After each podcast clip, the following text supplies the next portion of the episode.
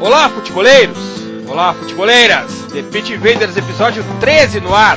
Podcast do projeto Future, invadindo seu PC ou smartphone. Meu nome é Eduardo Dias e desde Porto Alegre, no Rio Grande do Sul, eu serei host em mais esta invasão. Assine o nosso feed no iTunes, ative as notificações e receba o The Pitch Invaders On Demand em seu iPhone ou iPad. Se o seu smartphone é Android, baixe na Google Play o aplicativo da SoundCloud. Também estamos no Stitcher, o maior player de podcasts do mundo. Para me ajudar nessa invasão, conecto com meu parceiro Vinícius Fernandes, jornalista. Vini, nesse ritmo de meio de temporada, confesso que a cada jogo que eu assisto, a cada link que eu acesso, cada artigo que eu leio, a cada podcast que eu ouço, vem sempre o pensamento: precisamos falar sobre isso no Pit Invaders. Assunto é o que não anda faltando, né? Sim, agora tá pipocando muito assunto, né? Janelas de transferências, agora a data FIFA, as ligas já em andamento, que não falta assunto e que bom pra gente. E para fechar nossa linha de três, conecto com o terceiro invasor, Gabriel Correia, jornalista. Dali, Gabriel. Tudo bem, Eduardo? Tudo bem, Vini? Todos os ouvintes do nosso Pitch Invaders, aqui a edição de número 13, para a gente falar muito sobre futebol, porque as eliminatórias sul-americanas elas estão de volta e o Brasil aí fazendo uma boa estreia na competição. Está no ar mais um episódio do The Pitch Invaders, o podcast futeboleiro do Futuro.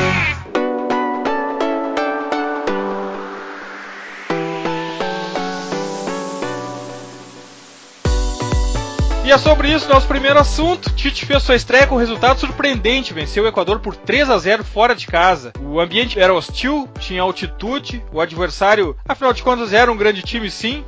Tite estava fazendo seu primeiro jogo, tinha tudo para dar errado. Eu confesso a vocês que o que mais nos surpreendeu, mais do que o modelo de jogo, o esquema tático, foi a estratégia adotada pela seleção. O Brasil foi muito feliz em tirar a velocidade do jogo, cadenciou o tempo todo e Equador se enquadrou na velocidade que o Brasil quis jogar. E também o pressing. Claro que não foi uma pressão tipo Bielsa no Atlético Bilbao, mas sempre que a bola chegava em algum equatoriano, tinha um brasileiro muito perto, em cima mesmo, limitando qualquer movimento, especialmente no campo equatoriano. E no final, o talento individual se sobressaiu, né, Vini? Sim, sim, com certeza. O que me surpreendeu, para além do placar elástico, porque eu acho que o placar a gente tem que desconsiderar um pouco, porque foram dois gols, os dois do Gabriel foram depois ali do, dos 35, 40 minutos, foram gols mais no final do jogo. Mas o que me surpreendeu, para além da boa atuação, foi como o Tite conseguiu implementar algumas características que são marcantes nos times dele em pouco tempo de treino, pouco tempo de convívio com os jogadores. Por exemplo, uma característica muito marcante nos times dele é a linha defensiva, a última linha, né, bastante estática, a linha de quatro.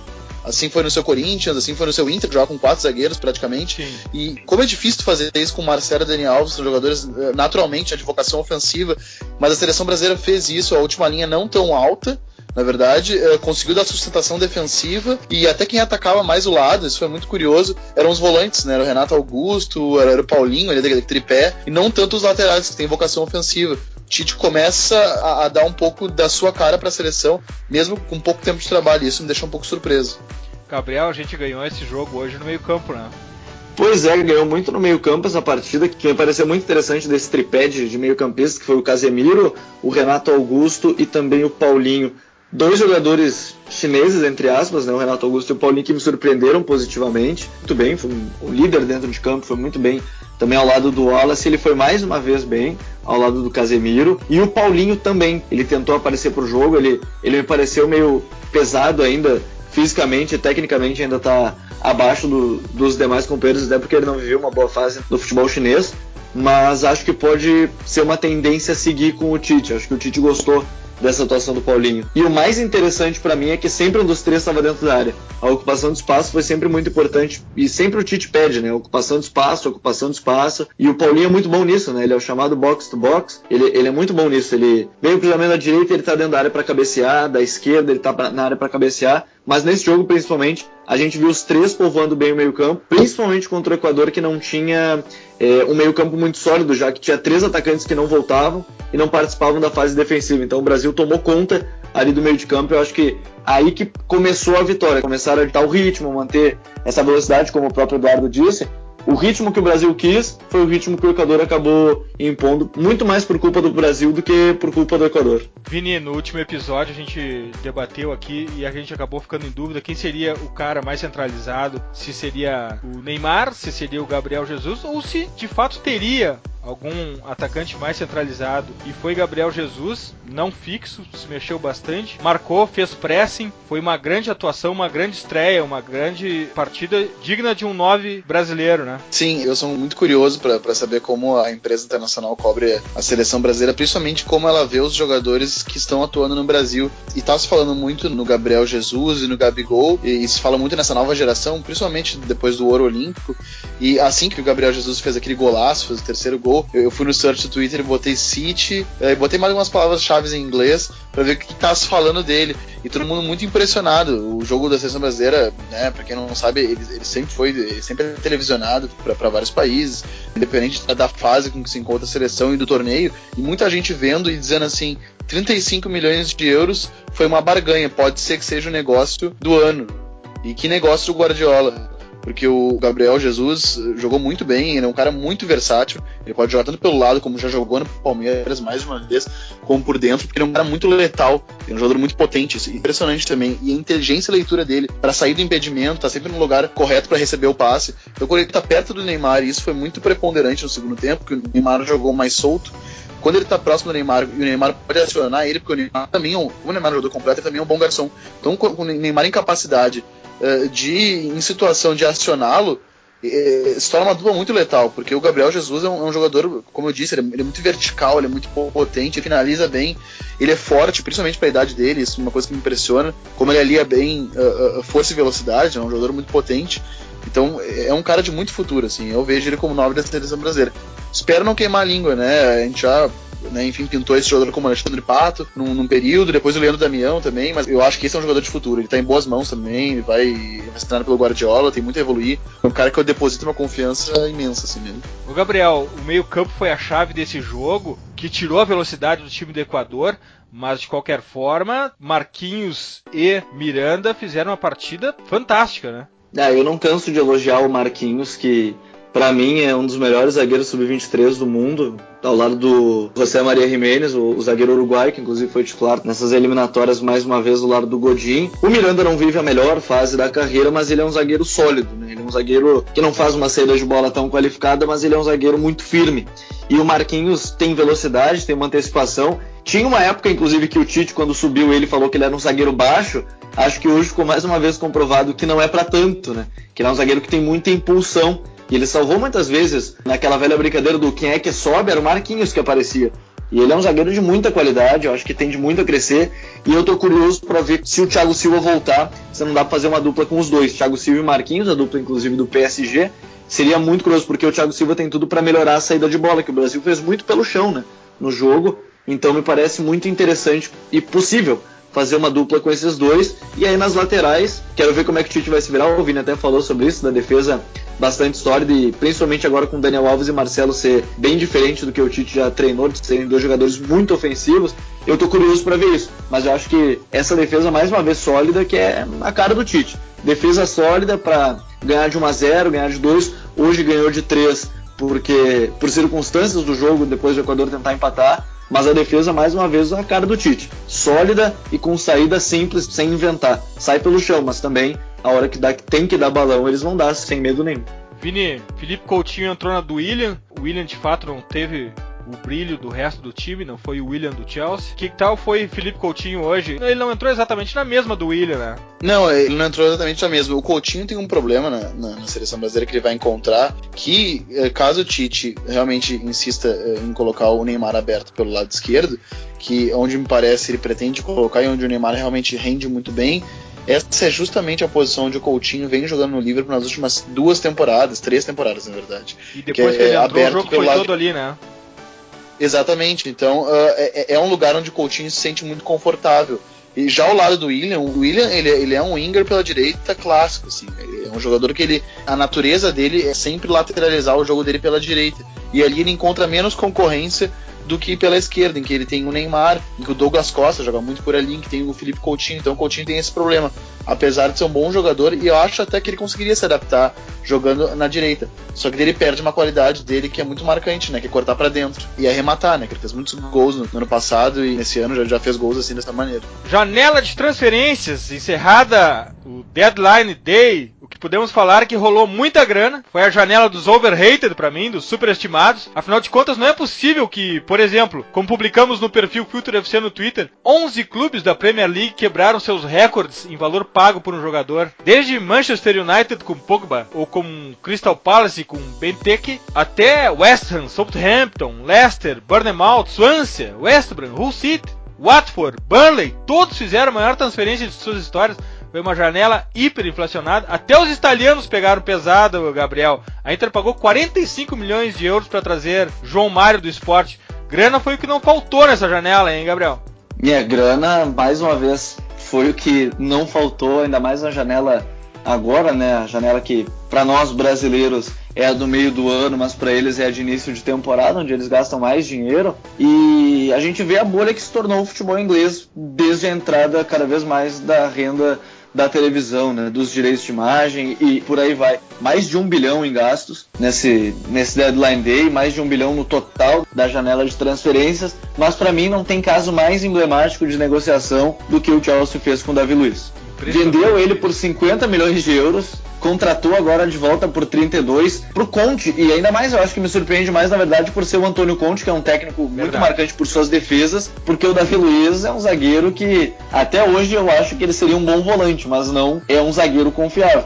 Para mim, esse foi emblemático do deadline day. O Davi Luiz voltar pro Chelsea é muito parecido com aquele caso. O zagueiro que falhou, falhou, manda embora por falhas e traz de volta agora por um preço muito alto, muito alto. Por exemplo, é o preço do Stones, que foi pro, foi pro Manchester City.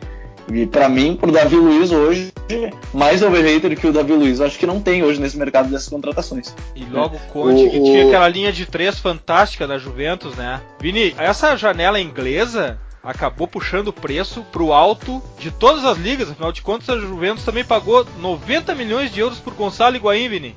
Não, a Juventus pagou, como tu comentou, a Liga Italiana também inflacionou bastante. E a Liga Alemã é uma coisa muito uh, curiosa, porque a Alemanha ela tem essa fama injusta de ser uma liga mais sustentável, que os clubes são mais autossustentáveis, dependem menos de, de, de grana externa e vem mais de, de renda, de patrocínio. Mas eh, um dado bem, eh, bem curioso é que dos 11 dos 18 clubes da Bundesliga quebraram seus recordes de maior transferência da história. Isso é muito representativo para mim, porque eu acho que mostra que a Bundesliga também está integrada nessa bolha, nessa rede inflacionada de mercado, porque é muito difícil conseguir ser competitivo, fazer equipes competitivas fora dela. E somados, os clubes alemães desembolsaram 550 milhões de euros em contratações Caramba. e é a quinta temporada consecutiva em que a Bundesliga supera o, o seu próprio recorde. Isso é, é, é, é, muito incrível. Ela vem se superando e possivelmente no no ano que vem vai ser maior ainda, a gente não sabe onde vai parar isso. Ainda está longe da Premier League, né? Esses 550 milhões de euros que eu citei, a Premier League já desembolsava isso em 2007, na verdade.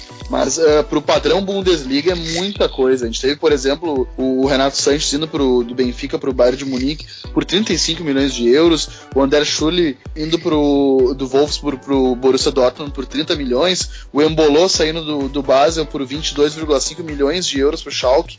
Então, tá se investindo muito muito. O Bayer Leverkusen investindo pesado, o Borussia Mönchengladbach. Então na, na, na Alemanha também está abrindo bolso. Ô Gabriel, quem fez o melhor mercado dessa janela? Sem clubismo nenhum, eu gostei muito da janela do Barcelona, viu?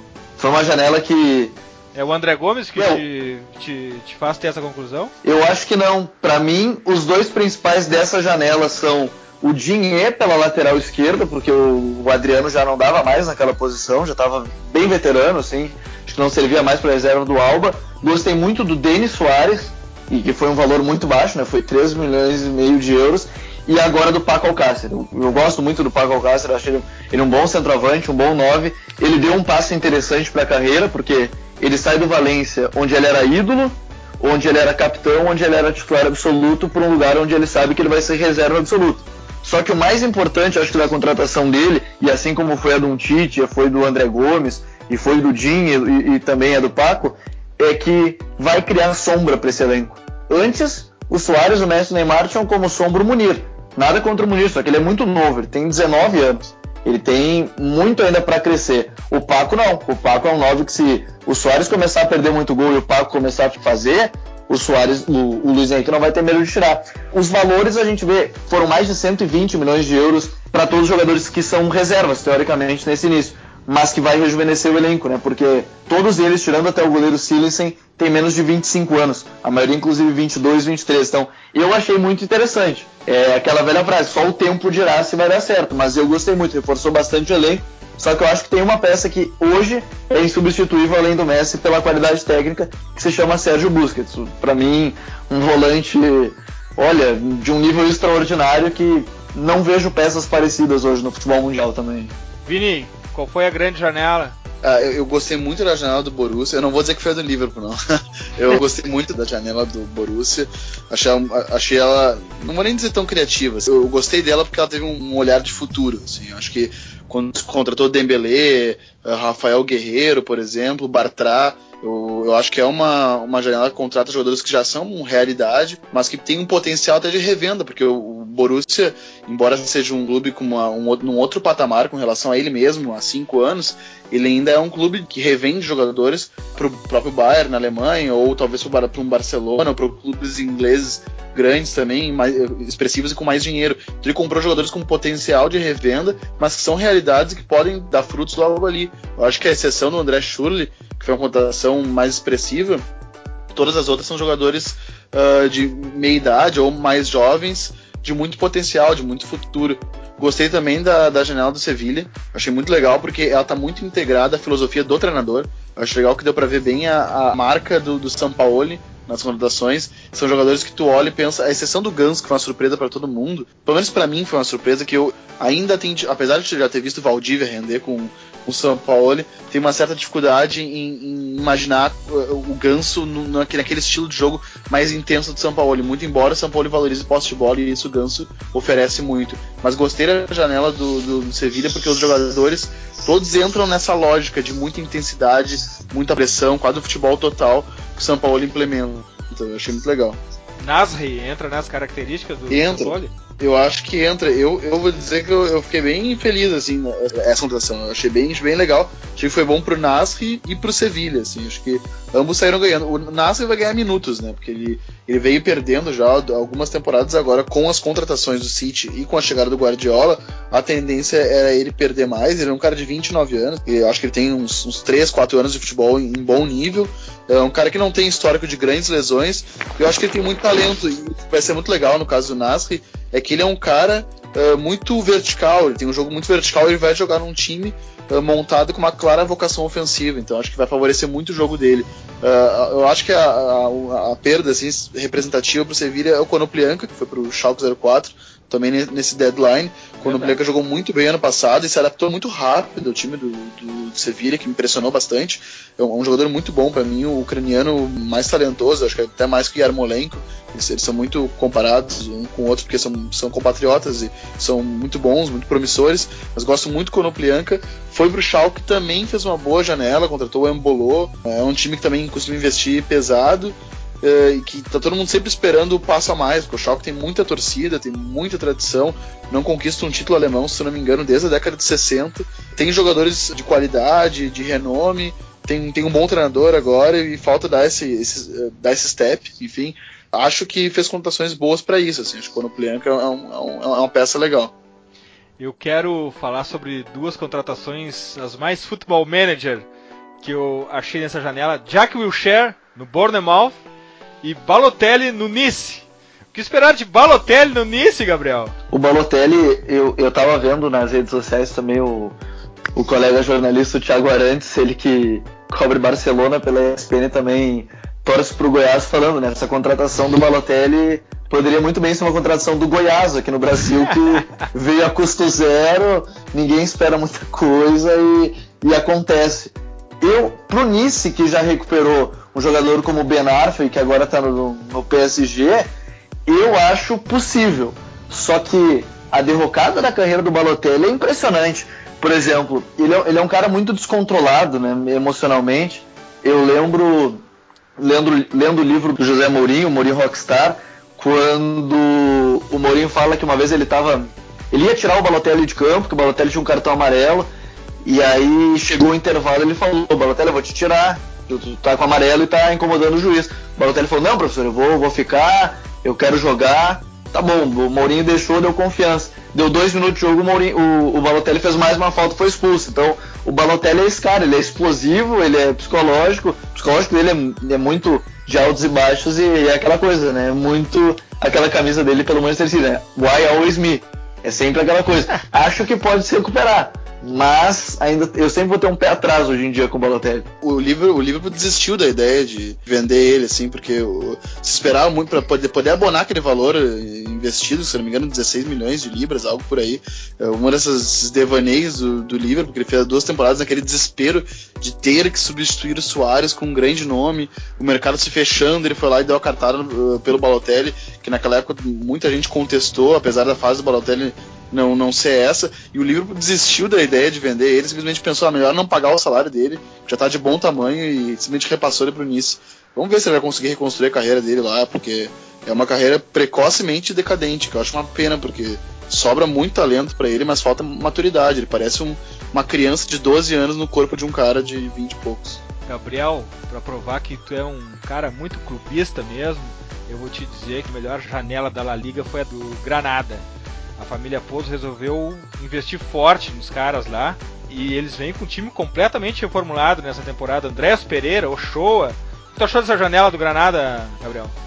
Sabe que eu gostei bastante, principalmente pelo Andréas Pereira, o Ochoa e o Samper, que é, que é vindo da base do Barcelona, mas é que eu acho que é um volante que é muito promissor. E então, o Angulo, por favor. Vai... Também, né? Então, o Angulo também, mas ainda tem a situação, como é que vai ficar né? depois ele ser pego no antidoping. Mas é uma janela muito interessante. O, o, o, Granada tem uma janela muito interessante e tem o técnico que, digamos assim, é a paixão de muitos, que é o Paco Ram, que é aquele estilo ofensivista. A gente viu contra o Las Palmas, que também é bastante interessante. Gosto de botar o asterisco Las Palmas do nosso Kevin Prince Boateng, que também é muito aleatório dentro do outro futebol do, do manager, outro futebol manager dentro, dentro do futebol. Mas o Granada fez uma janela muito interessante. Eu acho que pode dar certo. O Paco ele sobe um pouquinho de patamar, mesmo que o Raio Valecano seja é, fosse interessante, eu acho que ele sobe um pouquinho com o Granada, ainda mais agora investindo bastante. Eu quero ver bastante esse Granada, acho que de La Liga, além dos do já tradicionais, Barcelona, Real Madrid, Sevilha, o Valência eu quero ver muito, já que contratou agora uma nova dupla de zaga, que vai ser Garay e Mangalá, mas eu estou muito curioso com esse time do Granada, principalmente quando enfrentar os grandes, eu quero ver o Paco Rames enfrentando esses grandes. Vini, um dos, uma das maiores contratações da janela foi Mané, do Liverpool, 41 milhões de euros. Já tá se pagando esse cara? Ah, eu, eu, acho que a gente vai. Eu acho que dá indícios de que ele vai se pagar.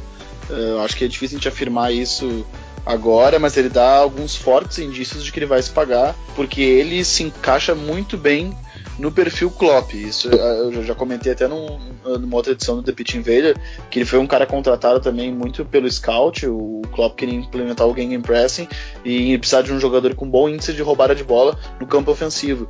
E o ninguém fazia isso melhor do que o Sadio Mané. O Sadio Mané foi o meia que mais fez gols no ano passado. Então ele não chega a ser uma surpresa. E ele é um jogador que se encaixa muito bem nesse padrão Liverpool, uh, que é de muita intensidade para o bem e para o mal, né? Que é um, é um time que tem muita dificuldade de de temporizar o jogo, pausar, uh, dar uma arrefecida no clima do jogo, que é importante às vezes saber fazer isso. É um time que está sempre a mil por hora, não consegue desacelerar e o Mané é muito a cara disso, né? Acho que ele intensifica ainda mais isso, deixa o livro mais letal quando o livro está num bom dia. Uh, o, e ele provou isso contra o Arsenal, né? Contra o Arsenal foi, foi, foi bem a prova de, todo esse potencial que ele pode oferecer para o time. Vini, Joe Hart no Torino, enfim, Joe Hart foi para um time grande? não faça isso, por favor.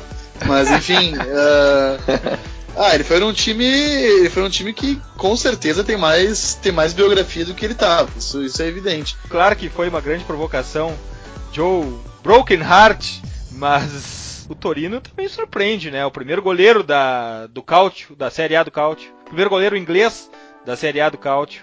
Foi também outra transferência aleatória, né? Foi absurdamente aleatória. Tanto que quando eu ouvi pela primeira vez, achei que fosse uma especulação dessas nível futebol manager. Assim, achava que, que, lá, que um inglês, um italiano desocupado lá de Turim uh, levantou essa bola no Twitter e todo mundo comprou. Porque eu falei, não, mas não, não faz sentido. Porque eu, sinceramente, eu disse assim, ó, o Joey Hart ele vai sair do Manchester City. E eu até uh, cheguei a comentar no meu Twitter que ele era a típica contratação, a, a saída de fim de janela, porque uh, agora no finalzinho, as janelas se fechando antes do deadline, o Manchester City na última semana contratou o, Bravo e o Joey Hart não seria terceiro goleiro, então claramente seria negociado. Só que os grandes clubes ingleses todos estavam, todos têm goleiros, têm, têm bons goleiros, até os médios clubes ingleses também têm bons goleiros. E eu pensei, mas para onde vai Joey Hart? Pensei nos clubes espanhóis também e os que me veem na cabeça, todos também estão estão bem servidos de guarda-metas, os italianos também, na França o mesmo, e ele foi pro Torino, e eu jamais esperaria que ele iria pro Torino. Foi sem dúvidas o que mais inusitado ocorreu, assim, para mim. Eu não. Eu fui, fui pego de surpresa. Falamos bastante de Football Manager aqui. E não teremos Football Manager 2017 no Brasil. 7 a 1 foi muito pouco, hein, Gabriel? É, eu acho que pelo menos agora eu vou conseguir sobreviver um pouco longe do computador, né? é aquela coisa toda, né? Não tem o Football Manager o jeito o pessoal vai ter que dar um jeito de trazer, né? Porque já que não vão liberar para aqui pro Brasil, a gente vai ter que dar um jeito de trazer o Futebol Manager porque é bom para, digamos assim, conhecer outros clubes e outras formas de jogar e serve também para aprender a, a, outras formas até levando pro, pro FIFA, né, no videogame. Então, vamos ter que dar um jeito. Acho que a gente vai ter que ir na rua protestar porque o Futebol Manager vai ter que vai ter que vir sim pro Brasil. Viu? Gabriel usou muito bem a palavra trazer para o Brasil, porque nem download será possível, só na mídia física, só no CD de quem for à Europa poderá trazer, porque nem mesmo com cartão de crédito internacional pode se baixar no território brasileiro o Football Manager. Vini, os clubes brasileiros eles não têm nem ideia do alcance que um game pode dar para a imagem do clube, né? Assim, até ia te perguntar quanto tempo a gente tem, porque isso é um assunto que rende horrores, assim. Eu, eu li eh, recentemente, recentemente não, faz mais de um ano, na verdade, um texto do blog Sport Fino, que à época estava vinculado à Carta Capital, sobre a geração PlayStation, uma série de reportagens. E eles falavam da importância que o videogame tem na fidelização do novo torcedor. E eles usaram como um case muito interessante de um cara que tem, acho que aí a minha idade, uns 20 e poucos anos. Eh, eh, na verdade, eu não tenho já, já 20 e poucos, não tenho 26, já passei dos 20 e poucos. Mas enfim, um cara que teve um filho e ele é torcedor do Real Madrid, cresceu jogando videogame, assistindo novas ligas, e o filho dele já cresceu num berço com a donas do Real Madrid. E a probabilidade de, de ser, nascer um torcedor do Real Madrid é muito grande. Por quê? Porque o videogame fideliza e os clubes não entenderam isso. Isso, isso é muito preocupante, porque o estádio de futebol hoje está afastando, principalmente pelos valores, afastando boa parte do público que às vezes encontra mais acessibilidade no videogame, baixando que seja eh, de um modo pirata um jogo no computador, comprando um joystick, se é que ele não vai ter um console, jogando com o Barcelona, jogando com o Real Madrid, e ele está em casa assistindo o Barcelona, o Real Madrid e o time dele. E ele pensa, por que, que eu vou ver meu time se eu tenho mais qualidade vendo Barcelona, vendo Real Madrid, que são os times que eu jogo, inclusive. Então, o, o, vínculo do novo torcedor a partir do videogame é uma coisa que os clubes não entenderam, eles vão custar a entender, e eu acho que eu, eu temo que seja tarde. Perca muito torcedor.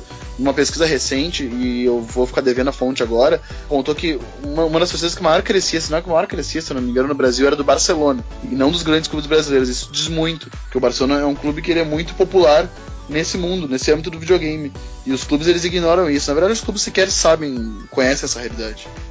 Na verdade, o, o termo geração PlayStation ele é usado de forma pejorativa, né? Como se isso diminuísse alguém, o que na verdade é absolutamente o contrário a velha geração que ainda busca uh, conhecimento sobre futebol única e exclusivamente pelos comentaristas de rádio e, e, se orgulham de, de ter de conhecer o cheiro de grama, na verdade eles conhecem muito menos que, por exemplo, o meu filho que tem 12 anos e a turma toda dele que conhece todos os times do mundo, conhece os esquemas táticos, conhece o mercado de futebol e consegue discorrer sobre o histórico de qualquer jogador, isso com 12 anos. Isso vai aproximar mais ainda a nova geração do futebol. E Gabriel, o que tu acha disso, da relação do torcedor, do futeboleiro com os games e da fidelização e da aproximação deles com o futebol de verdade? É que na verdade a gente vê muito dessa situação, né? O videogame trazendo torcedores, fidelizando jovens, crianças que, que acabam, não só jovens, crianças, mas também adultos também que, que jogam muito videogame, enfim, futebol manager no, no computador. E, e, o que a gente percebe é que, por exemplo, A gente vai jogar, por exemplo, FIFA 2016 e os clubes brasileiros, eles não são tão atualizados. Por quê? Porque os clubes não fazem um contrato de maneira conjunta, é jogador por jogador. Aí a gente tem algum jogador com o nome certo, outro jogador que não está com o nome certo. O que que eu, eu vou querer jogar com o meu time, digamos assim? Vou pegar e vou jogar com um time que não tem os jogadores reais, que está desatualizado, que a cada transferência o jogador some porque ele tem que assinar um novo contrato de direito de imagem com a EA. Então não atrai, né? Não atrai. A gente vê. Agora o PES lançou o 2017 e o descaso, talvez até dos clubes brasileiros em divulgar os seus elencos, mostrou que o PES e, e mostrou os elencos desatualizados. Flamengo, Corinthians. A gente viu agora o FIFA 2017 divulgando hoje, inclusive, a lista dos times brasileiros que teremos 18 da Série A sem Flamengo e sem Corinthians, devido à exclusividade com a Konami, e mais 5 da Série B do Campeonato Brasileiro. Só que a gente vê o Palmeiras com um escudo que não é do Palmeiras, é o escudo genérico. Então, o que, que o torcedor do Palmeiras vai pensar? Ele vai falar, ah, vou pegar o Palmeiras, vou jogar aqui uma, uma carreira com o Palmeiras. Qual é a vontade que ele vai ter olhando para o escudo genérico do time? Então, é muito melhor jogar com os outros clubes, né? Faz, faz jogar com outros clubes, clubes europeus, até clubes menores da Europa. Eu vou pegar o próprio Nice como exemplo, que a gente estava falando do Balotelli. O Nice se torna às vezes mais interessante do que começar uma carreira com o Palmeiras que tem um escudo genérico. Então, o videogame ele está fidelizando muito esses jovens jogadores, e, principalmente pelo descaso, acho que dos clubes brasileiros, com a importância que os games têm hoje em dia. Tem clube na Europa que contrata gente para jogar videogame, basicamente para jogar os torneios representando o clube. Então aqui eu acho que falta muito ainda. Acho que falta aquele passo a mais para entender a importância dos games no, no mundo e na fidelização para torcedores.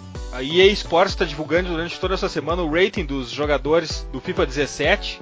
Eles estão divulgando ainda o top 10. Uh, eh, por enquanto, o décimo colocado é DG. Robert Lewandowski é o nono colocado. Lewandowski é do meu time de FIFA. Boateng é o oito. Zlatan Ibrahimovic é o sétimo. Gareth Bale é o sexto. Manuel Neuer é o quinto. Luiz Soares é o quarto.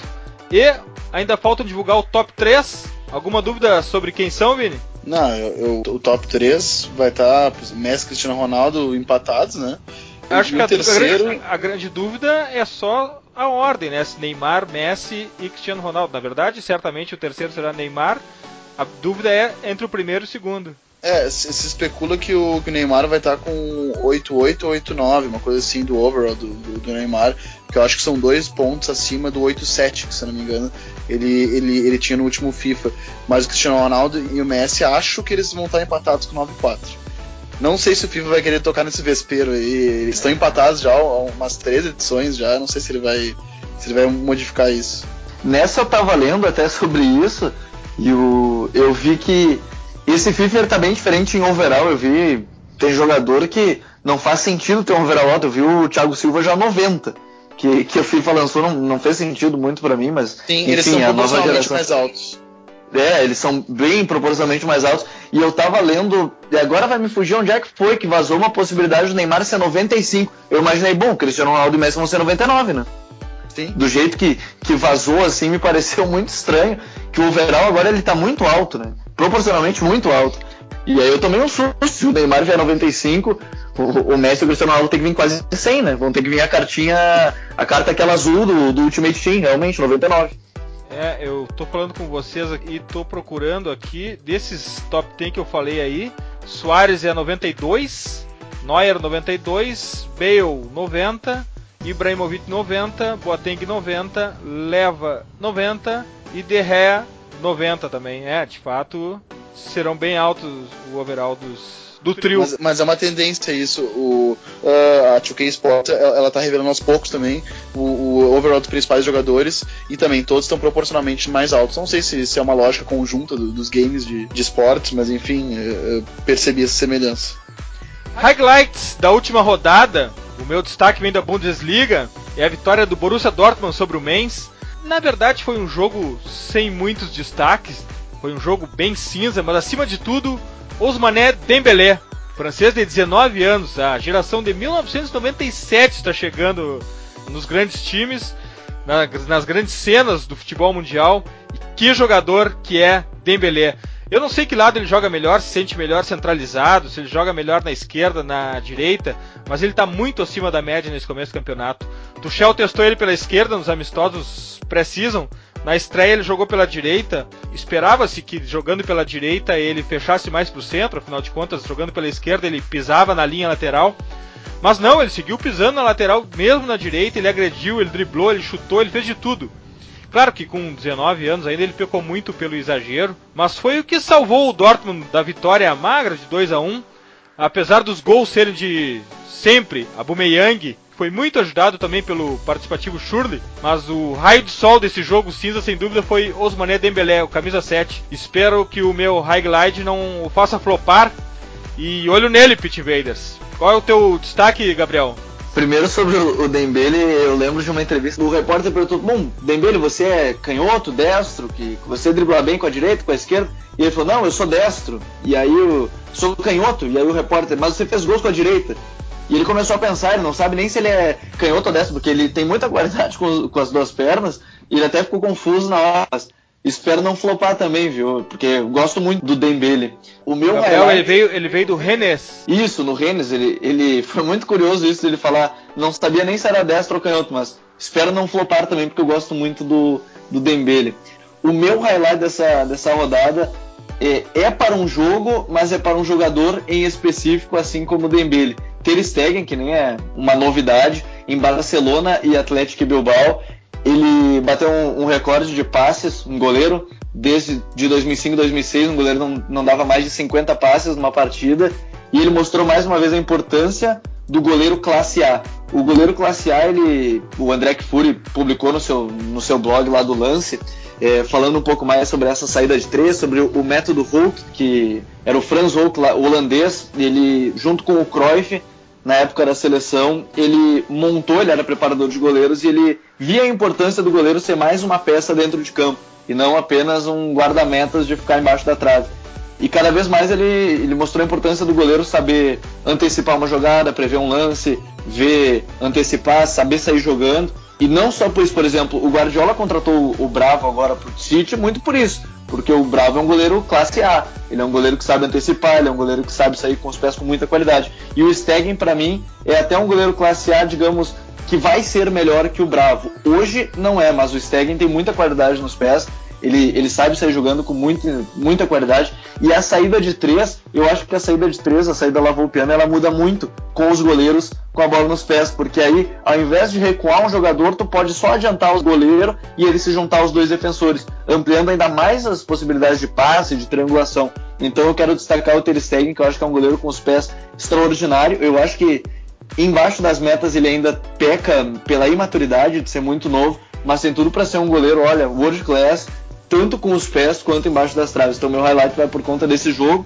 Teve vitória magra, gol do Rakitic na partida e cruzamento do Arda, mais uma vez muito bem, o Arda Turan, mas o meu destaque é pro Stegen. Eu acho que tem tudo para ser a temporada dele, agora como titular absoluto do Barcelona e quem sabe aí o goleiro passador da temporada, né? Se na temporada passada foi o Neuer, seguido pelo Bravo, quem sabe nessa não é o Stegen. É, e Arda Turan guardando muito bem o lugar do Neymar, mas sobre a saída lavoupiana, essa saída de três, o que chama muito atenção hoje em dia é que os goleiros, quando eles vão bater o tiro de meta, eles já não usam mais os cantos da pequena área. Eles procuram colocar a bola no meio da pequena área exatamente para atrapalhar o adversário na marca alta, para não deixar claro por que lado eles vão sair na saída de três.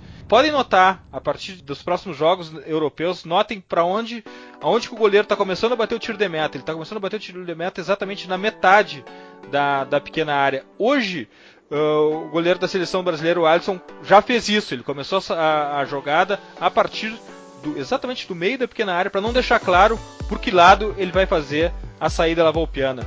Vini, teu highlight? Meu highlight foi uh, o jogo que foi o mais aguardado da, da Premier League dessa terceira rodada, que foi Tottenham e Liverpool. Acordei cedo para ver no sábado, passou às 8h30 na ESPN Brasil.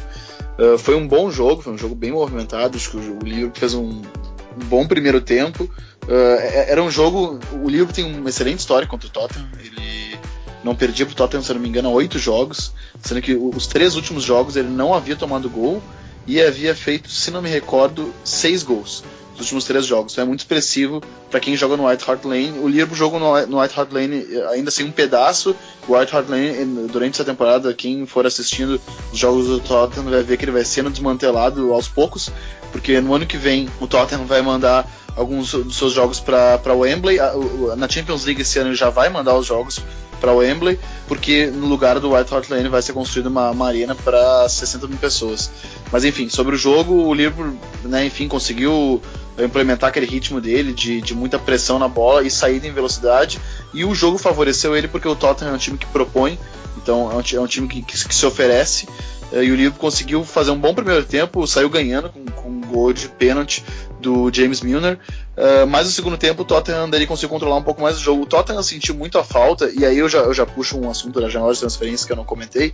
Uh, o, o Tottenham trouxe soco do, do Newcastle ali na, na bacia das almas. O soco salvou a Championship. Ele, para mim, foi um dos grandes destaques da Eurocopa com a seleção francesa. Ele não vai jogar no Newcastle. Ele foi contratado pelo Tottenham, estava muito na dúvida para onde ele iria. A Juventus chegou a fazer uma proposta por ele.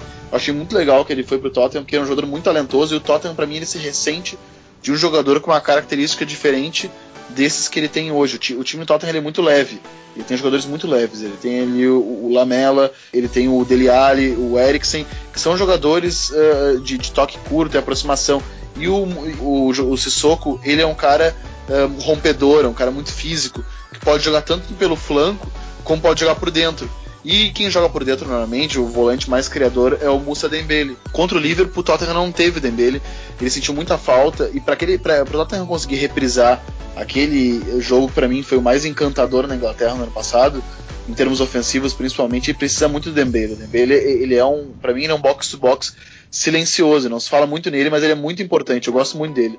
Ele é um cara que tem, eh, ele jogava muito bem no Fulham já, é um jogador muito inteligente, se coloca bem, na seleção belga também ele apresenta essas mesmas características quando ele joga.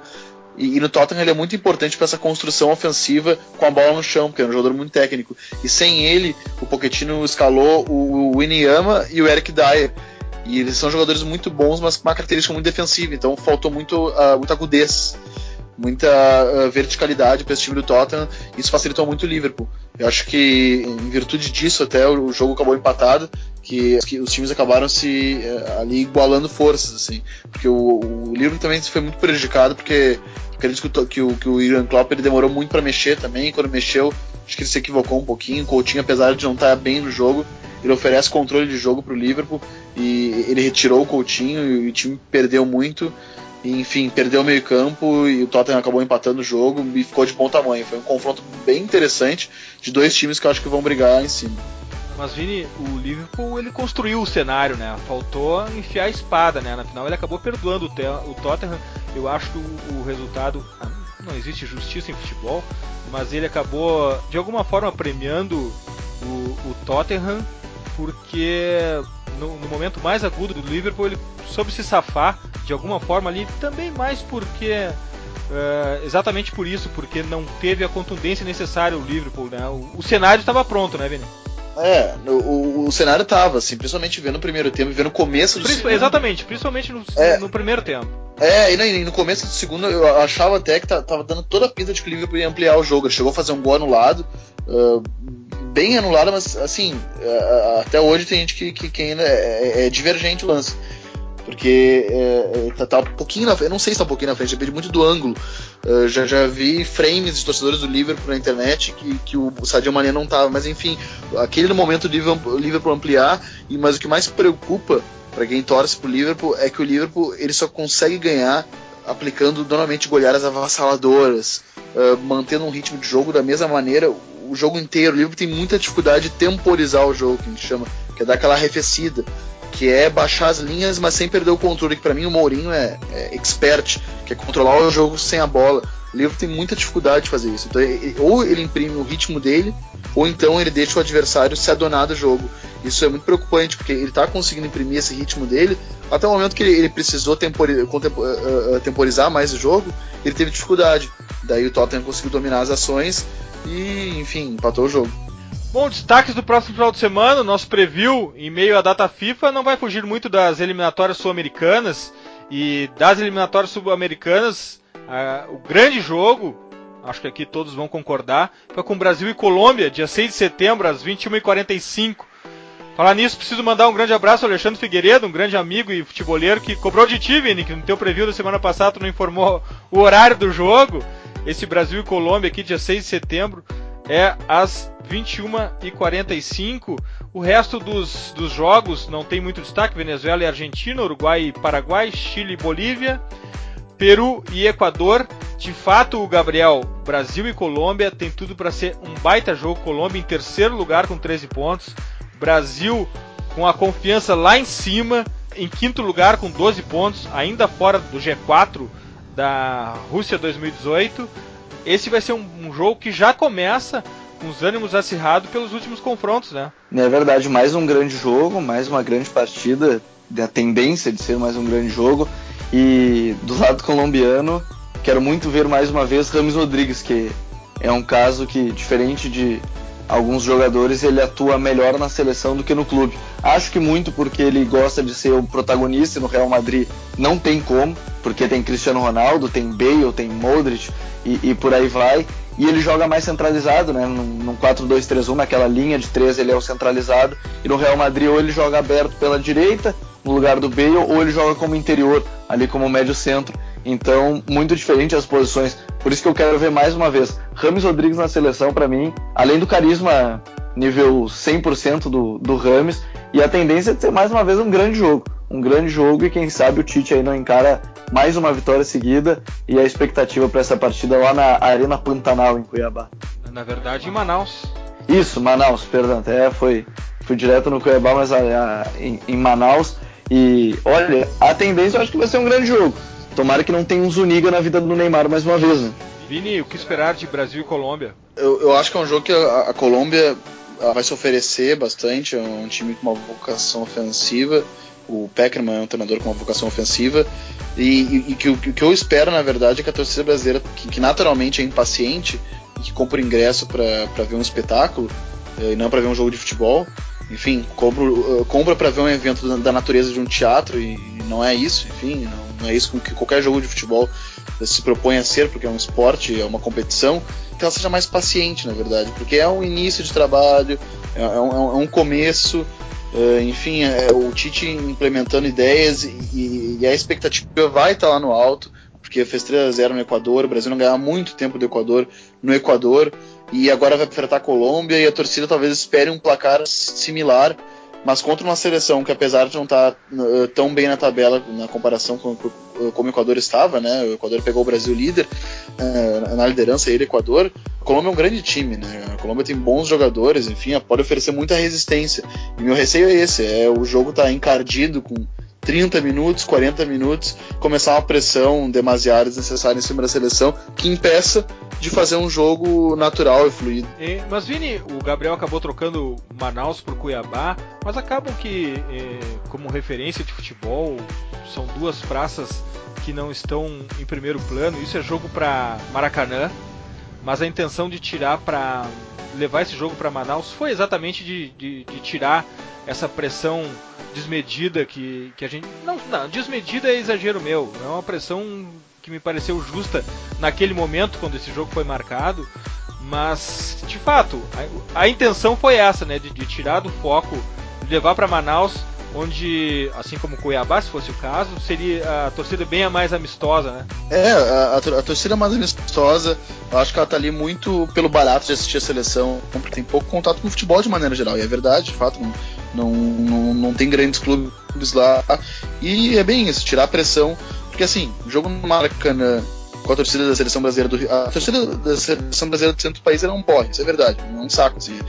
Tem coisa mais chata que ver jogo da seleção brasileira no Morumbi, não, não, não existe. Assim, é, é 10 minutos já tem gente muito chata vaiando o jogo.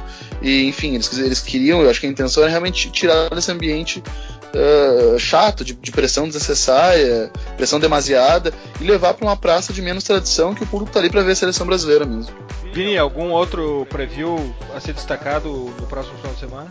Eu vou destacar, uh, na verdade, começa domingo, né? Uh, e, e, entra semana dentro, o, as eliminatórias europeias, vão, uh, vão iniciar agora. Eu destaco alguns jogos. Domingo a uma hora, agora eu vou dar todos os horários.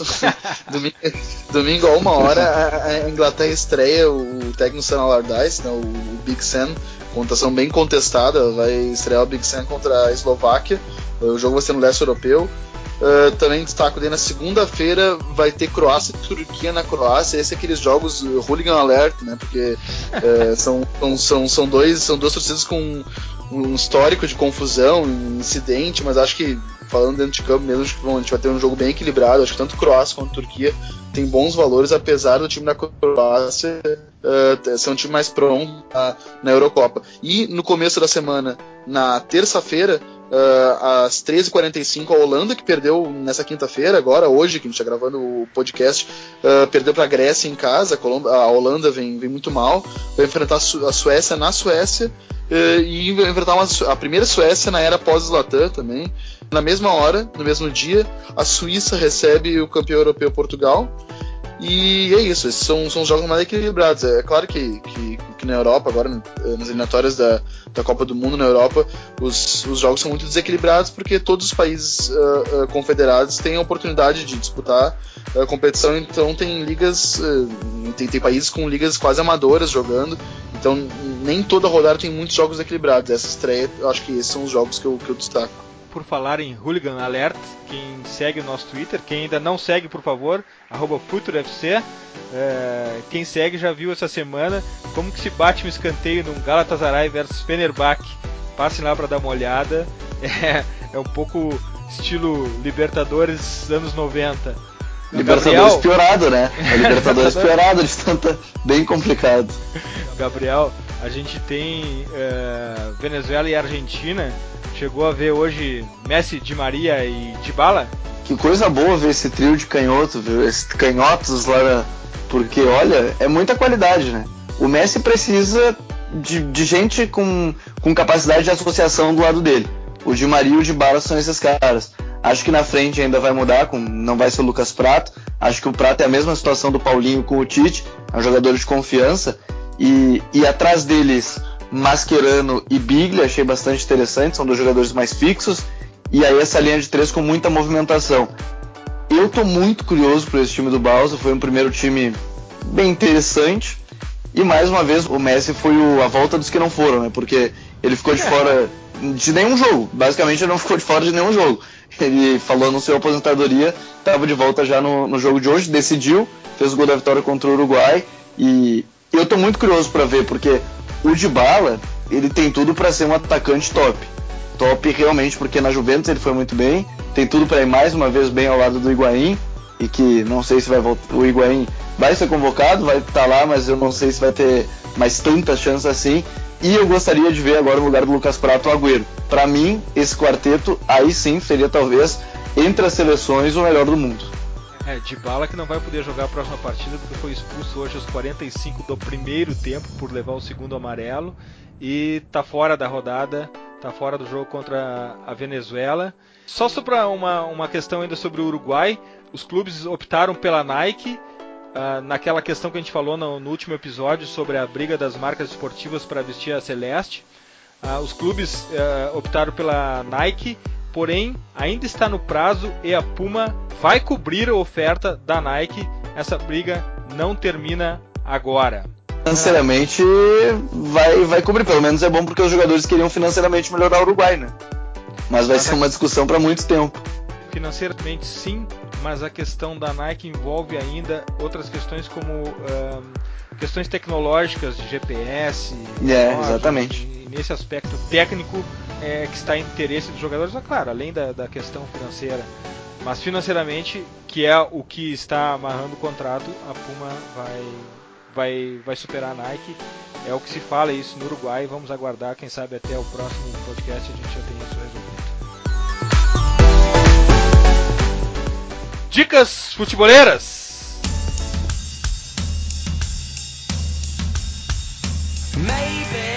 nosso compromisso aqui é tratar o futebol com o respeito que ele merece ser tratado.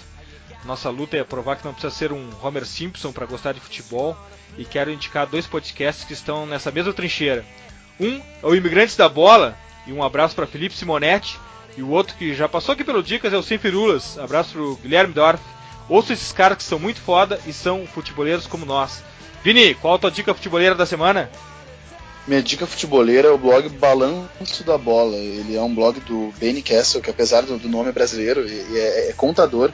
Aí o pessoal vai me perguntar, mas por que, que alguém das contábeis poderia, enfim, é, com uma pauta interessante, mas é, realmente é muito interessante e, e, é legal a gente ser mais disruptivo, assim, quando a gente for falar de futebol.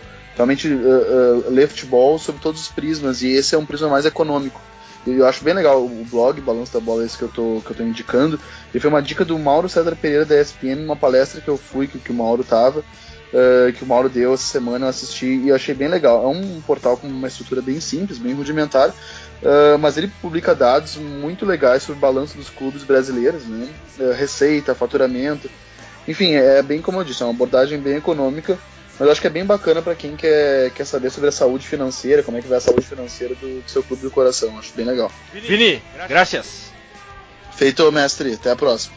Gabriel, tua dica futebolera? A minha dica fica por conta do Twitter, é o arroba futebol5, o numeral 5, Continent.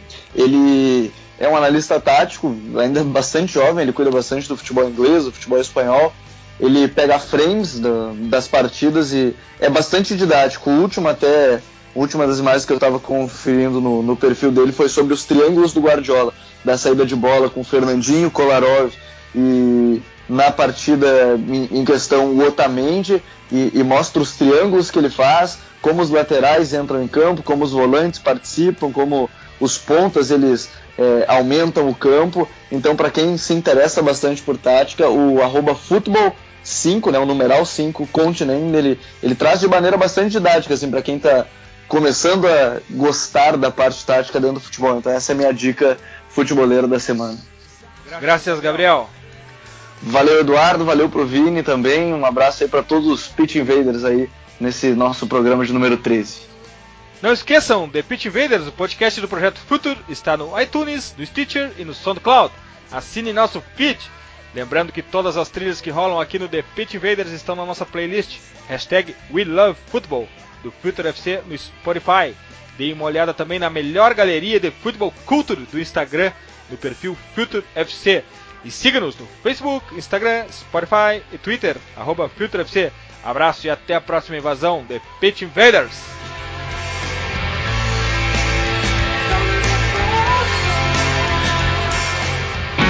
Você ouviu The Pitch Invaders. Siga nossos perfis. Visite www.future.com.br. We love football.